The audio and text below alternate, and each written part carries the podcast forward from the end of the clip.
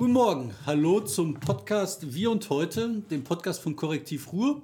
Ähm, ich bin David Schraven. Und der Mann an seiner Seite, das bin ich, Martin Kais. Der sympathische junge Mann am Freitagmorgen. Ähm, Freitagmorgen, wir zeichnen die Sendung immer freitags morgens auf, damit wir genug Zeit haben, nachher alle Fehler rauszumachen. Und, äh, und schon mal uns auf Klagen vorzubereiten, Klagen. Gegendarstellungen vorzubereiten, ja, Freundschaften eine, zu kündigen. Eine Sache, über die ich heute reden möchte, ist hier äh, dieses, dieser Brief. Gerade eben hat der Postbote geklingelt und das äh, war gut, dass wir das, äh, die Klingel noch nicht ausgestellt hatten, was wir bei der Aufzeichnung immer tun, denn jetzt kam ein Einschreiben für das Korrektiv Ruhr mit Rückschein von... Mit Rückschein, mit Rückschein. Rückschein, wenn ihr einen Brief kriegt mit Rückschein, wisst ihr immer besser dem Postboten sagen, der Nachbar ist drüben und ihr wisst nicht, wer ihr seid, ihr seid nicht zu Hause. Aber er kann auch niederlegen schreiben. Das darf der dann auch, aber ich war ja mal auf der Postbotenakademie. Ich war mal Postbote und da war ich auf der Postbotenakademie und da musste ich zustellen. Ja, aber gibt es das nicht irgendwie so, ich klingel und sage, ich habe das Schreiben niedergelegt diese Institution gab es mal, ne? Das, ja, das war anders. Du konntest nicht sagen niedergelegt, aber wenn du Postbote warst und du hattest besondere Briefe, konntest du dir Löcher im Haus suchen und da durchs Fenster schmeißen, dann hat er dazugestellt und dann musstest du da drauf schreiben. Aber es gab auch Briefe, die äh, konntest du nicht zustellen, wenn der andere nicht da war. Aber du konntest ihm die an die Brust halten und fallen lassen. Dann galt es auch als zugestellt. Komm, machst du auf jetzt hier die exklusive Post aus Herden? Also ja. Prosotz, ihr, ihr hattet behauptet, äh, Korrektiv Ruhr oder Korrektiv Prosotz ähm, bezahle Mitarbeiter in Behörden, die anschließend oder gleichzeitig die Software von Prosotz kaufen. Wobei Prosotz eine Firma aus Herden ist, die, glaube ich, ziemlich genau hundertprozentig der Stadt gehört. Gehört hundertprozentig der Stadt Herten.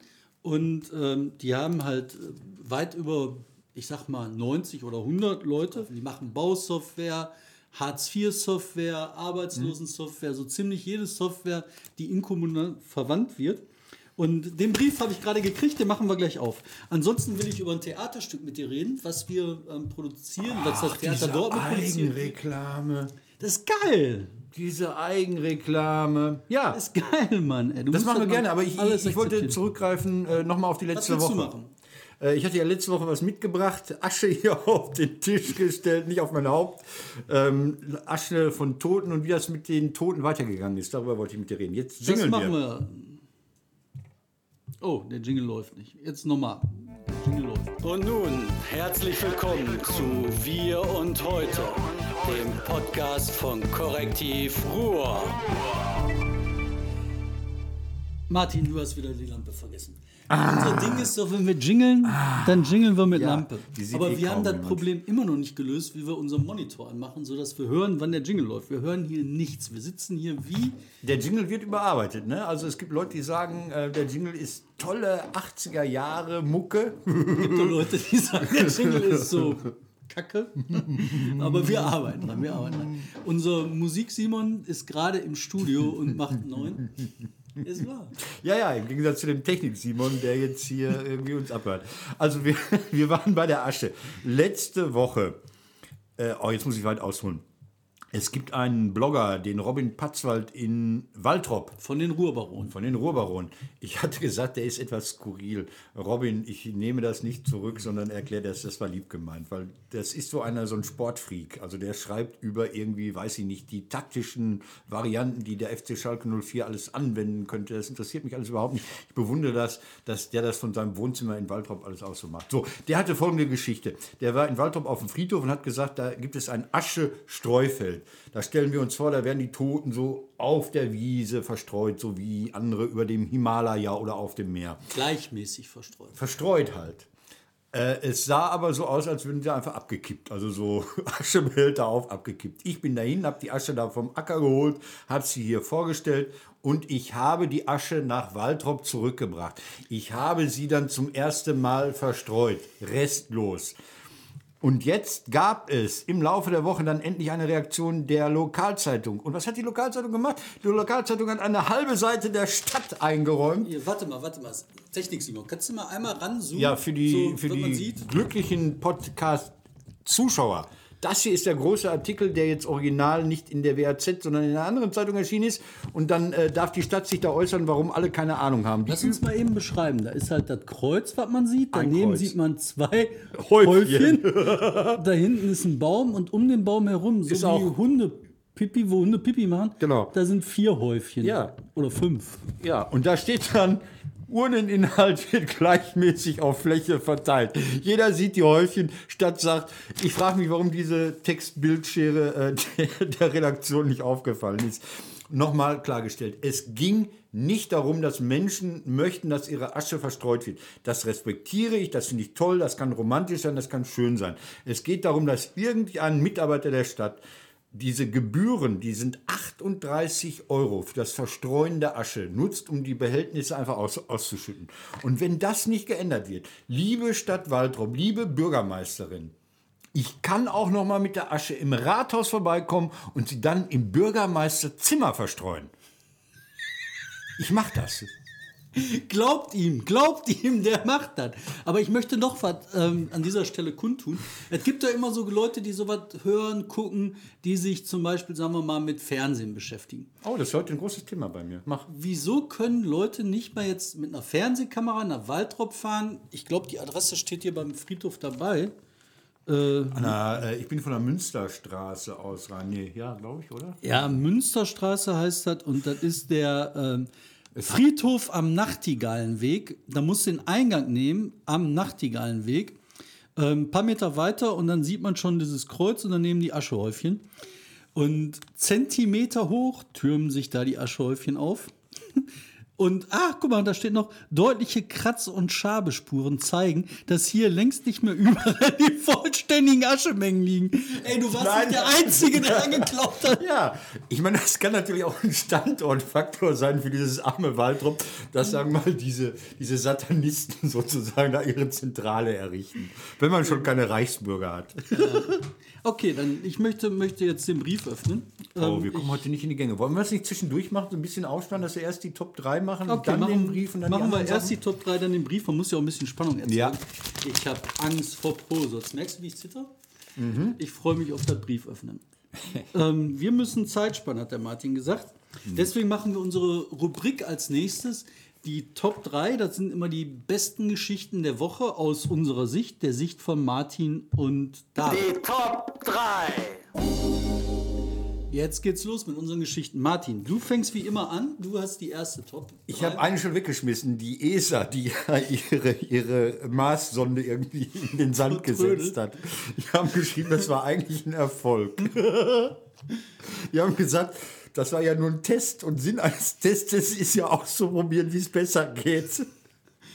Ja, sag mal, haben die jetzt die Maßsonde total vertrödelt? Die haben die verloren und, und die sagen wirklich, das sei nicht weiter schlimm, weil es war ja ein Test. Und ein Test ist dazu da, zu gucken, wie es beim nächsten Mal besser geht. Ja, aber für mich ist das ja auch so mit der Sonde, was sollen die denn da finden?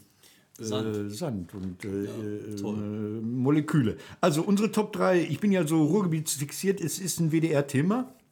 Und jetzt mache ich was, was Journalisten nicht machen dürfen. Ich bin davon total persönlich betroffen, involviert. Der WDR, das Fernsehen, hat eine neue äh, Doku-Soap auf den Sender gebracht, die heißt Familie Wurst mit Herz und Haaren. Das, sind, das ist der, der Stadionsprecher des VfL Bochum. Mit seinen Eltern dachte ich, nein, es ist sein Onkel und sein Vater, das sind so langhaarige. Alle drei sind Versicherungsvertreter in Bochum. Das sieht man auch ausführlich in dieser Doku-Soap. Und man sieht auch, äh, welche Versicherung da vertreten wird. Abgesehen davon, dass da der Offsprecher den schönen Satz verbraten hat, wir befinden uns hier in dem Bochumer Stadtteil Witten. Das hat er wirklich im WDR so gesagt. Ist diese Sendung durch und durch misslungen. Und das Irre daran ist, 3,2 Prozent Einschaltquote mit 250.000 Zuschauern hat man da erreicht. Ähm, das ist sehr, sehr unterdurchschnittlich. Selbst für den WDR ist das unterdurchschnittlich.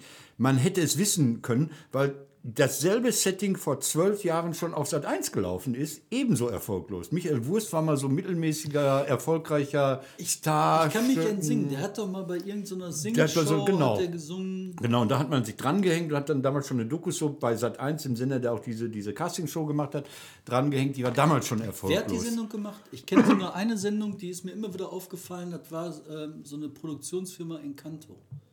Hat die damit was zu tun? Alter, du bist jetzt aber, jetzt wird es total interessant. Letzte Woche Freitag gab es diese schöne Sendung äh, Bettina Böttinger. Ähm, Auch in Kanto. Das ist ihre Firma. Ach, das ist die Firma. Das ist die Firma von Bettina Böttinger, die macht den Kölner Treff und macht ausführlich Reklame für diese neue Doku-Soap, die dann in der nächsten Woche läuft, die von ihrer Firma zufällig produziert worden Ach, ist. tatsächlich? Ja, natürlich. Nein, das wirkt wirklich von den Kantonen. Ja, das heißt also so, ich, ich nutze meinen Sendeplatz, äh, für den ich viel Geld bekomme, um dann Werbung für andere Produkte meiner Firma zu machen. Was das Tragische daran ist, das ist jetzt so ein Disclaimer oder wie man es nennt, ich kenne leider viele der Beteiligten da. Also Michael Wurst habe ich nur einmal getroffen, ähm, aber sowohl der Redakteur, der dabei ist, diese Sendung zu versenken, vom WDR, der ja irgendwie dabei sitzt, das ist der Mann, der auch den Geierabend betreut hat. Also als er damals noch im WDR-Fernsehen war. Darüber will ich nicht reden, ist vorbei. Auch wir haben Fehler gemacht. Ja, auch wir. Aber also, und die Frau, die das macht, das ist quasi die Grande Dame der Doku-Soap. Die hat die ersten Doku-Soaps nach Deutschland geholt, damals für Filmpool bei Gisela Marx. Und das ist die Ex-Freundin meines besten Freundes. Das habe ich aber erst nachher gemerkt. Ich saß vor dem Fernseher und dachte, was machen die für eine Höllenscheiße und warum? Und nachher im Nachhinein sage ich, oh. Und dann dachte ich mir, änderst du jetzt deine Meinung? Ich hatte alles schon rausgehauen bei Facebook. Ich dachte, nee, das kannst du jetzt auch nicht mehr zurückholen. Nee, aber Da muss man durch. ich Also finde doch völlig keine Gefangenen, keine Freunde. Ich finde doch völlig okay, dass man darüber herzieht. Was ich sagen wollte ist, der WDR in seiner Unterhaltungsabteilung hat ein großes Problem. Zimmerfrei ist durch. Und man hat seit Jahren kein, kein erfolgreiches äh, Format mehr entwickelt, außer dieser, dieser Rateshows mit was weiß ich, wie die alle heißen, da irgendwie diesem Arzt und so. Die hatten ein schönes Format letztes Jahr, das hieß Sounds Like Heimat. Das hatte ein charmantes Prinzip. Drei Liedermacher, Singer-Songwriter wurden in einer Stadt ausgesetzt, waren drei Tage da und mussten dann ein Stadtlied schreiben. So, das hat man jetzt aufgepimpt, also ein aufgeregter WDR-Redakteur hat gesagt, das war eine tolle Idee, wir machen da was draus. Dann hat man Marco Schreil, Marco Schreil, das neue Gesicht des WDR, hat man auf dieses Format draufgesetzt, hat das umgekrempelt und jetzt kommt das tolle Ergebnis, was der WDR mit einem eigentlich charmanten Format gemacht hat. Die haben das ausgestrahlt, es hat keiner geguckt, dann haben sie das ins Nachtprogramm ver, äh, verlagert und mit dem Ergebnis 0,5% Einschaltquote. David, in Zahlen 9000 Zuschauer. Also die haben es geschafft, eine eigentlich tolle Idee so zu zerstören, dass sie keiner mehr sieht. Und das ist WDR-Unterhaltung. Das ist eher Top Unterhaltung. 3. Hier, die Lass mich da Wurst. auch noch was zu sagen. Ich möchte da auch noch was zu sagen. Ich finde halt eine Sache total spannend, die ich beim WDR da schon öfter beobachtet habe. Du hast ähm, gerade in diesen Unterhaltungsgeschichten immer wieder dieses Muster, wir nehmen eine bekannte Nase, Ja. also sagen wir mal Helge Schneider oder ähm, wie heißt denn noch so ein, so ein Sänger, der immer so Quatsch singt, ähm, aus, aus äh, Köln. Stelter. Nee, da gibt es noch einen. Äh, der, der- der so aussieht wie eine. Wie, wie, So ein Dicken, der äh, früher dick war, jetzt nicht mehr so dick ist. Weiß ich nicht, ähm, weiter. Okay, so, Beim so, Quiz sagt so man weiter. Ex-Dicken. Und das sind so bekannte Nasen, die machen dann so eine Sendung, erzählen ein bisschen was und dann ist das gut. Und das ist das ganze Programm, was die haben. Und ich finde, wenn die sowas machen, ne, sollte schon ein bisschen schöner sein. Ne? Ja, mach mal deine drei. Ich weiß nicht, meine drei. Ich habe wieder nur Depressionsthemen. Ah. Ich habe wieder November. Ähm, meine große November-Thema, meine drei, ist heute Kinderbetreuung U3. Die U3-Kinderbetreuung ist deswegen in NRW also wirklich nicht gut, weil viele Leute keinen Platz kriegen. NRW ist bei der Kinderbetreuung U3 auf dem letzten Rang in ganz Deutschland. 25 Prozent ist die Quote, Bundesdurchschnitt ist 35 Prozent. Jetzt kann man sagen, ja, da ist ja auch die äh, Ex-DDR dabei, da sind die Quoten ja sowieso höher. Ähm, geschenkt lassen wir weg, in der DDR wohnen nicht mehr so viele Leute. Bei uns wohnen viele Leute, die brauchen die Betreuung. Jetzt muss man sich die Betreuungsplätze mal angucken, die es gibt. Die sind auch schlecht. Ich kenne halt so ein paar Stellen, wo halt in den Betreuungen selber katastrophale Zustände herrschen, wo das mehr so Kinderverfärchung ist als Kinderbetreuung. Und jetzt kommt der Knackpunkt bei der ganzen Geschichte. Der Bundesgerichtshof, der hat jetzt geurteilt, dass äh, Frauen, die ihren Arbeitsplatz nicht wahrnehmen können, antreten können, die nicht arbeiten können, weil die keine Kinderbetreuung kriegen, dass die jetzt auf Schadensersatz klagen können für diesen entgangenen Lohn. Da haben jetzt so drei Frauen aus Leipzig äh, ein paar tausend Euro zugesprochen bekommen. Ich glaube, die äh, am meisten gekriegt hat oder kriegen soll, ähm, 7500 Euro. Nur jetzt übertragt das mal auf unsere ganze Gegend hier. Bei 25 Prozent, das sind Millionen von Euros, die unsere Städte den Frauen schulden, weil die ihre Betreuung nicht in den Griff kriegen. Und dann frage ich mich, wer ist dafür zuständig, dass die Rahmenbedingungen für die Kommunen so sind, wie sie sind? Und jetzt möchte ich den Abschluss auch noch bringen, Martin, bevor du jetzt platzt in deinem SPD-verliebten Herzen. Überhaupt nicht. Waltrop ist CDU geführt. Alter, auch. Recklinghausen sogar. Auch, auch. Nee, was mich da so ärgert in diesem ganzen äh, äh, Ding, das, was du vom Land gehört hast zu diesen Kinderbetreuungssachen, war immer, wir müssen Schlüssel finden, wo der Bund bessere Zuweisungen macht. Alles zusammengefasst sagen die einfach, der Bund soll das bezahlen. Konnexitätsprinzip nennt man das. Ja, aber das ist Knatschen auf hohem Niveau. Du musst die Probleme lösen, wenn die bei dir sind. Du kannst nicht mal sagen, die Probleme sind da, aber das soll der lösen. Ich bin ja nicht verantwortlich, der ist verantwortlich. Weißt du, das ist nicht Solidarität, das ist einfach nur Scheiße. So, das wollte ich haken, mache ich jetzt. Mal Haken dran kann ich gar nichts zu sagen, ich kann dir ja nur zustimmen. Du musst aber mal anfangen, irgendwann die SPD zu verteidigen, Mann. Ey. Ja, ähm, ich, ich, wir lassen kein Kind zurück. Da lachen, glaube ich, sogar Sozialdemokraten. Okay, du bist dran. Achso, meine Top 2. Ich bleibe bei der Wurst. Ich bleibe bei der Wurst. Also, und zwar komme ich jetzt von Michael Wurst zu der Wurst zu der Wurstlücke. Kanntest du die Wurstlücke schon? Es gibt im Kartellrecht neuerdings die berühmte Wurstlücke. Also, der gute Herr Tönnies Clemens, seines Zeichens auch Chef des Aufsichtsrates des FC Schalke 04, ansonsten Wurstproduzent, hatte äh, mit dem Kartellamt ein bisschen Ärger. Die haben gesagt, du, du, du, Preisabsprache mit anderen Wurstherstellern, 106, nee, 128 Millionen Euro Bußgeld für zwei Tochterfirmen der Firma Tönnies, mir gehört alles. Ähm, dann hat der Herr Tönnies diese Böcklunder Firma und eine andere Firma einfach pleite gehen lassen. Der hat die gestrichen, die gibt es nicht mehr. Der hat die irgendwie umfirmiert mit dem Ergebnis, dass dieses Bußgeld nicht mehr bezahlt werden muss. Das gibt es im Kartellrecht. Du lässt die Firma verschwinden, die Scheiße gebaut hat, und dann sind 128 Millionen Euro Bußgeld weg. Das ist die bei Experten sogenannte Wurstlücke. Nee, ich kann das schon sehr gut nachvollziehen, wie das geht. Weißt du, du hast halt als, die Schulden als Firma, nicht als Privatperson. Ja. Und klar, dann lässt du halt, das machst du da immer. Das machst du da auch, wenn du eine Rechnung nicht bezahlen willst als Kneipenwirt, dann sagst du, oh, Kneipe zu.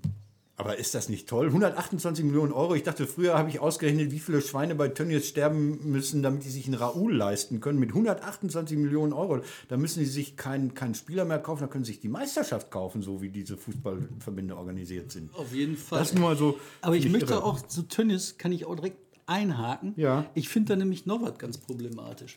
Weißt du, der Tönnies, der setzt sich halt über Schalke immer sehr stark ein für dieses Verhältnis, ey, Schalke, Gazprom, wir Ja. sind doch alle geil, wir sind doch alles tolle Russen.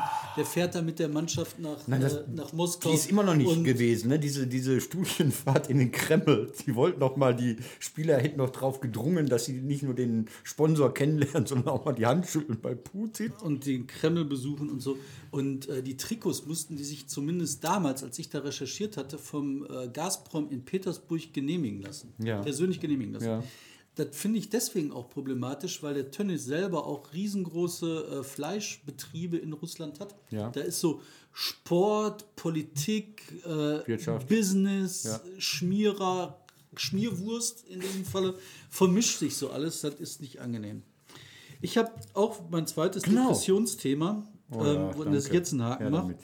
Ähm, ist eigentlich ein Depressionsthema, aber ich möchte in dieses Depressionsthema Hoffnung bringen. Oh. Hoffnung und Aufbruch. Hoffnung. Zukunft. Da, da, di, da, Entwicklung. Da. Ja. Ja. Sag was. Tengelmann. Tengelmann wird wird uns. Ja, wird sie jetzt zerschlagen oder nicht? Ich Ja, habe schon die. Rettung gefeiert, jetzt wird zerschlagen. Jetzt ist Norman nicht mal dagegen, sag. Also, Tengelmann soll zerschlagen werden. Ähm, zerschlagen, was heißt das in diesem Falle? Das heißt, dass einige von den Betrieben oder wahrscheinlich alle verkauft werden an neue Eigentümer. Ja. Das bedeutet erstmal in, einer, in einem großen Markt, dass keiner eine Schmierwurst weniger kauft. Das heißt nur, die Läden, in denen man die Schmierwurst kauft, werden weniger. Jetzt ist das aber so, dass von diesen Tengelmann-Läden, gerade in Nordrhein-Westfalen, so 50, 60 eh über sind. Das heißt, da kauft gar keiner mehr Schmierwurst. Jetzt werden diese Läden vermutlich platt gemacht. Jetzt kann man sagen, die armen Menschen, die da arbeiten, die werden arbeitslos. Sehe ich auch so. Nur ich denke mir, was ein Glück, dass das jetzt passiert. Wenn die jetzt arbeitslos werden, wo wir in NRW, in Deutschland eine Boomphase haben, haben die Leute Chance auf einen neuen Job. Wenn hier ist gerade keiner auf Toilette gegangen, dann ist die Heizung, die so Geräusche macht. Also kein, Es gibt immer wieder merkwürdige Geräusche hier. Äh, Mal bohrte der Zahnarzt nebenan mit so einem Schlaghammer oder jetzt wird hier gespült. Jetzt wird gespült. Ähm, egal, wir ignorieren das alle weg und kümmern uns wieder um die Tengelmann-Leute. Und alle, die bei Tengelmann arbeiten, Frauen, die da arbeiten, die haben jetzt echte Chancen, wieder Jobs zu kriegen. Und das finde ich. Redest du jetzt nicht wie Philipp Rösler damals mit Anschluss, äh, wie hieß denn das? Anschlussbeschäftigung? Anschlussbeschäftigung, ja. Bloß damals hatten wir eine Phase, wo es halt wenig Jobs gab, wo du in der Rezession eher warst. Im Moment ist das so, von allen Scheißsituationen, in die du kommen kannst, ist das die wenigstens beschissenste.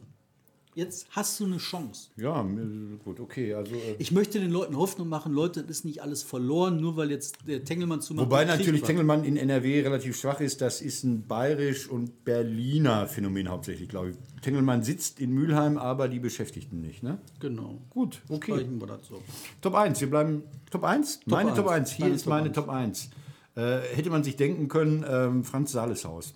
Ähm, es gibt eine, äh, ein Kinderheim oder eine, Einrichtung für Menschen, glaube ich, auch mit Behinderung und, und Benachteiligung.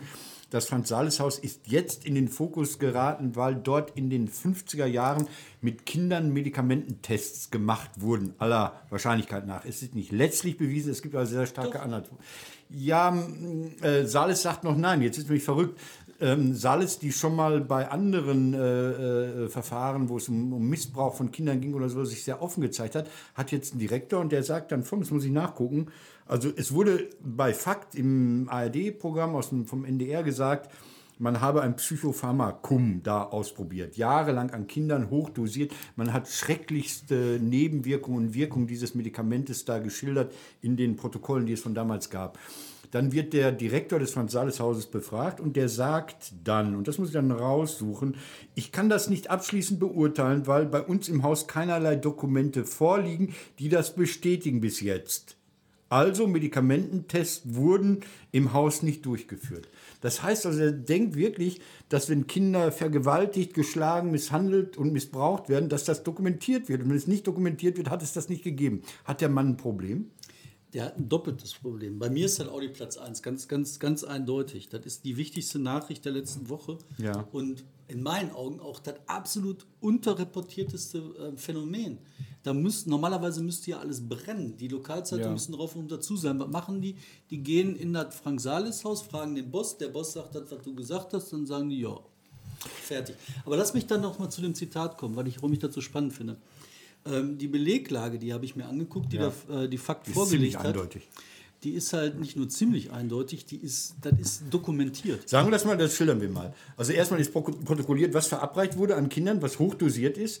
Und äh, dann gibt es ja auch noch den Besuch einer Merck-Spezialgruppe in Essen, wo mit dem Arzt, der diese, diese Versuche gemacht hat, nochmal gesprochen wurde, äh, wo, wo gesagt wurde, ey, pass mal auf, Alter, vielleicht doch ein bisschen zu viel genommen. Und das mache ich nicht bei einer normalen Verabreichung. Also der, der, der Chef des Saaleshauses sagt, nein, wir haben nur Belege, dass das Medikament verabreicht wurde und jetzt jetzt zynisch und teilweise sogar geholfen hat.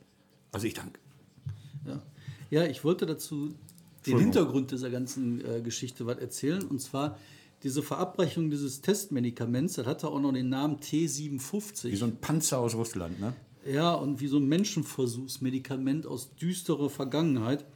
Und das Ganze, was da gelaufen ist, war ein medizinischer Versuch. Mhm. Das heißt, alles, was da passiert ist, ist sehr genau dokumentiert worden, weil es ein medizinischer, wissenschaftlicher Versuch war. Ja.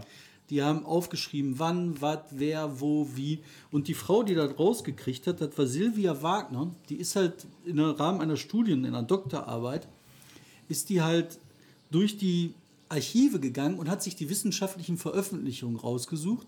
In den wissenschaftlichen Veröffentlichungen wird halt unten drunter in der Fußnote geschrieben, worauf die sich beziehen. Da stehen die Studien drin. Mhm. Die Studien kannst du dir ziehen und dann kannst du das alles nachlesen. Tolle Frau. das Tolle Frau, muss man sagen. Absolut tolle Frau, super Arbeit, super Thema, super rausgekriegt. Und jetzt zu diesem, zu diesem Art, was dahinter sich verbirgt. Das ist nicht nur Zynismus oder sowas. Das ist das Bewusstsein der Menschen, die tätig waren, etwas Gutes zu tun. Und da finde ich, wird das für mich so schlimm. Ja. Die Kinder, die die benutzt haben, das waren für die Meerschweinchen, Ja, das war für die nicht lebenswertes Leben, nur ja. eben, weil es jetzt gerade im Du hast jetzt den richtigen Connex, also die richtige Verbindung, glaube ich, gefunden. Äh, beteiligt an der ganzen Sache ist auch noch Uwe Kaminski, der lange über ähm, Euthanasie geforscht hat. Das ist zufällig ein alter Studienfreund von mir. Ähm, ich finde, da ist wirklich so diese Tradition, die ist ja auch personell, der Arzt, der da äh, geforscht hat, also der diese Verbrechen begangen hat, ähm, der war ja ausgebildet worden bei so einem Rassehygieniker der, der NSDAP oder der NS-Zeit.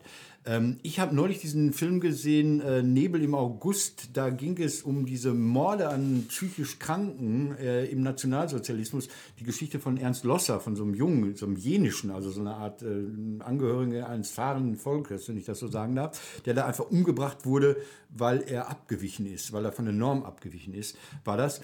Und was mich da am meisten erschüttert hat, ist, dass man diese, diese Morde und diese Euthanasieprogramme fortgesetzt hat, nachdem die Amerikaner schon einmarschiert waren. Man hat also nicht aufgehört. Man hat sich so im Recht gefühlt, ja, diesen Mist zu begehen, diese, diese, diese ekelerregenden Morde an, an, an wirklich vollkommen wehrlosen Menschen, dass man sich nicht gezwungen sah, irgendwas zu verändern, nur weil Hitler gerade tot war. Ja, die sahen sich Und das ist diese Haltung, das sind diese Kontinuitäten, die einen fertig machen. Und hier, ich habe ein Zitat von Silvia Wagner zu diesem Thema gefunden. Für, ja, sagt sie, für mich sind solche Versuche Menschenrechtsverletzungen. Sind's auch. Und dass das nicht bei den ganzen Typen ankommt, die müssen sich in Staub schmeißen, Dreck fressen und um Vergebung bitten. Ja, wir warten da mal ab, ob die Saales-Menschen da noch den Dreh kriegen. Das würde mich mal interessieren. Andere Heime sind aber auch äh, involviert wahrscheinlich. Jetzt sind wir schon ziemlich weit Ja, fortgeschritten mach deinen in der Briefumschlag Zeit. auf. Ich mache jetzt den Briefumschlag auf und dafür schenken wir uns heute die Überschrift der Woche. Nein, nein, die ist bei mir ganz kurz. Ja, okay, dann machst du deine, ich mach meine nicht. Für mich ist die Überschrift der Woche Prosat schickt mir einen Brief. ich habe den jetzt aufgefummelt, Darf ich das mal hier? Im Grunde alles von meinen Steuergeldern. bezahlt. Die Briefmarken sind eigenhändig aufgeklebt. Guck dran, das sind keine Maschinen, Sondermarken. Moment mal, guck mal hier mit so einem Clip. Die, guck mal hier, so einen eigenen Briefclip geben sie dir dabei. Oh, ist das schön. Darf ich den haben? Nee, ne? Nein, der ist für mich. Ach, scheiße. Markclip, echt, die machen und dann vierfarbige ähm, Briefpapier oben links, rechts. Ich habe eine Rechts-Links-Schwäche. Was ist das? Eine äußerungsrechtliche Berechtigungsanfrage. Das muss man alles mal bekommen. Also ich bin, ich habe Sagst du mal, was das ist? Was ist das? eine äu äußerungsrechtliche Berechtigungsanfrage. Also, ähm, das muss man jetzt ein bisschen erläutern. Normalerweise als Presseunternehmen oder Journalist kriegt Ja. man, wenn man äh, Sachen schreibt, schon mal eine Gegendarstellung, Forderung. Man kriegt auch mal äh, eine Unterlassungserklärung. Man soll was nicht mehr sagen. Mhm, das Hier haben ich. wir das nicht. Hier haben wir eine Äußerungs... Da ist noch ein G an der falschen Stelle. Ja. Das ist ein Äußerungs... Ach so, ja. Rechtlich. Egal. Man soll nicht über Rechtschreibfehler Nein. spotten, wenn man selber welche Genau. macht. Ich bin auch Legastheniker. Herbert ist nicht schlimm. Die auch, alle Ja. Legastheniker. So, was wollen die jetzt von euch? Was ist das? Eine Berechtigungsanfrage? Das weiß ich nicht. Also Ach das so. sind jetzt viele Sachen, das muss man lesen. Da machen wir Da ist eine Fristsetzung, da war eine Frist. Oder was? ja, irgendeine Frist wird da auch am Ende sein. Aber Das warte mal, warte mal, warte mal, warte mal. Das, ich, hier, hier steht's. Also, die wollen von uns wissen, warum wir, warum wir uns berechtigt sehen, über Prosatz zu berichten. Ja! Was kann das Warum dürfen Journalisten berichten? Warum Man fragen weiß es Sie? nicht, man weiß es nicht. Warum schreiben Sie? Haben die den gleichen? Anwalt wie Erdogan? Die haben noch gar keinen Anwalt. So, ich hoffe, okay. die holen sich mal irgendwann ein. Komm, wir machen weiter. Toll, da bleiben wir dran. Äh, ganz schnell die Überschrift. Jingeln, jingeln, jingeln. Ich mache auch Licht. Wir wollen wissen, was passiert. Die Überschrift. Der Technik Simon zeigt, wir können weiterreden. Ganz schnell. Ähm, äh, meine Überschrift, die ich lesen wollte, wäre neuer RVR, also Regionalverband Ruhr. RVR-Erlass, wer nochmal Olympische Spiele im Ruhrgebiet fordert, wird zu einem VRR-Jahresticket verurteilt. Also VRR ist der Verkehrsverbund. Warum? Äh, letzte Woche gab es in Essen die Spieletage, die Spieletage und der Nahverkehr ist zusammengebrochen. Das waren die? Brettspieletage Ja, die Nerds. Monopoly und Mensch ärgere dich nicht. Und der Nahverkehr in Essen, die mussten teilweise den U-Bahnhof im Hauptbahnhof sperren. Und solche Leute wollen Olympische Spiele machen. Ah, nee. ey. Weiter. Gut, weiter. Person? Person, der nächste Jingle. Wir starten. So. NRW ist voller Menschen, die unser Leben prägen. Wir wollen einen kennenlernen. Den Typ. Ich weiß gar nicht, ob das noch ist. Wunderbar. Okay, so. Ähm, Ich bin ja der Mitbringer. du bist der Mitbringer. Ich habe wieder was mitgebracht und zwar das hier. Das hier ist eine Medikamentenpackung für die Leute, die nur hören. Das hier ist eine Medikament, die rappelt ein bisschen, weil da ist, äh, die ist leer. Die Packung ist leer. Lies vor, was draufsteht. Harvoni. Genau. Filmtabletten, warte mal, da steht noch was. Lady Pasivir, Harvoni. Sosovusbuvir. Havoni. Weißt du, was diese Packung kostet, wenn sie voll ist? Nein. 20.000 Euro. Bringst mir zwei mit, können wir welche Folge kommen? Können wir dienen. Das ist ein äh. Medikament gegen Hepatitis C und ähm, wirksam, total wirksam. Also äh, Heilungschancen sind riesig. Äh, kostet die, die drei Monatspackung halt 60.000 Euro. Die Firma Gilead, die das herstellt, ist profitabler noch als Apple. Ähm, lässt sich auch im Preis nicht runterdrücken. Die Herstellungskosten lustigerweise sind so um die 150 Euro von so einer Monatspackung. Und Experten sagen äh, mit Vertrieb und Forschung 1500. Also 1500 Euro werden hochgepumpt zu 20.000 Euro. Dann geben das wir den können die. 2000. Das können die. Das ist unser Gesundheitssystem. Und die- warum ist das Person der Woche? Weil ich habe das bekommen vom Bekannten, der da erkrankt ist, der die nimmt. Und wir könnten jetzt so, ähm, ich glaube, er hat sich das durch sexuelle Aktivitäten zugefügt. Also selbst verschuldet, in Anführungszeichen. Und wenn man jetzt schon im Fernsehen so darüber abstimmt, ob wir jetzt Flugzeuge abschießen dürfen, könnte man doch auch mal die Frage stellen, ähm, hallo Leute, wenn einer selbst schuld ist, geben wir dann als Solidargemeinschaft so viel Geld für den aus? Oder soll er einfach krepieren oder krank sein? Das sind so Fragen und ich finde, natürlich soll er nicht krepieren und soll er nicht krank sein und soll diese äh, Tabletten bekommen. Aber ich finde, ähm, Name nenne ich jetzt nicht. Tu nichts gesagt, der Ja, ist so Mitte 30 sogar. oder sowas. Netter Kerl eigentlich. Da muss Hepatitis C, ist die, die nicht heilbar ist, oder ist das die, die Jetzt ist sie ja halber. Also, hm? Jetzt ist sie ja halber und äh, äh, da kommt alles zusammen. Also dürfen die so viel Geld nehmen. Ja? Die AOK hat gesagt, wenn wir alle behandeln mit dieser Medizin, dann äh, könnte allein diese Tablette etwa ein Fünftel des gesamten Arzneimitteletats ausmachen.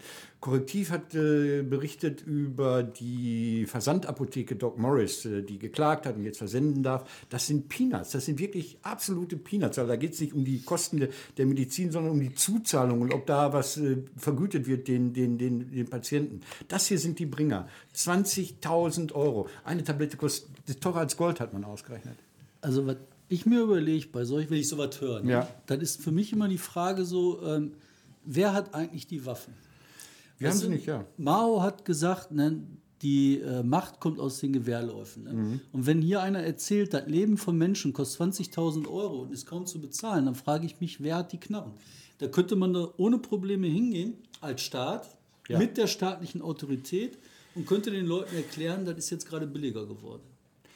Die kriegen Es immer noch geht, genug es geht, es geht, weil äh, zum Beispiel in Indien, der indische Staat hat sich äh, geweigert, da ein Patent drauf zu erlassen. Er hat gesagt, da sind so ein paar ähm, Moleküle drin, die sind nicht sonderlich neu.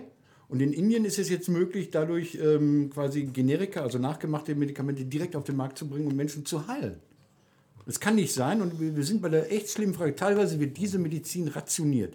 In einigen Staaten ist es so, ähm, dass, dass äh, nur Leute, die schon Leberzirrhose haben, dieses Medikament bekommen.